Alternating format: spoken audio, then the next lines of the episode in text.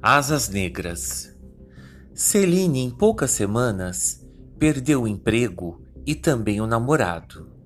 Desolada e tomando antidepressivos, foi passar uns dias na fazenda dos tios. Os sons da natureza a deixavam confusa. Certo dia, eles tiveram que sair e Celine preferiu ficar e descansar. Que barulho é esse? Pensava a moça, que pulou da cama e nada via da janela, pois anoitecera. Atormentada por grunhidos e assovios altos, a jovem se desesperou e tomou mais medicamentos. Escutando o som, Celine não se sentiu segura na casa e saiu correndo para pedir ajuda.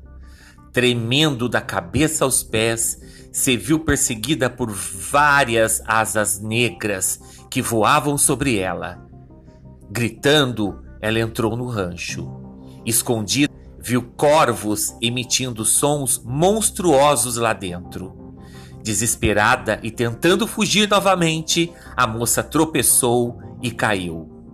Ao retornarem, procurando por Celine, os tios a encontraram ensanguentada no rancho, dizendo que fora atacada por corvos que emitiam vários grunhidos.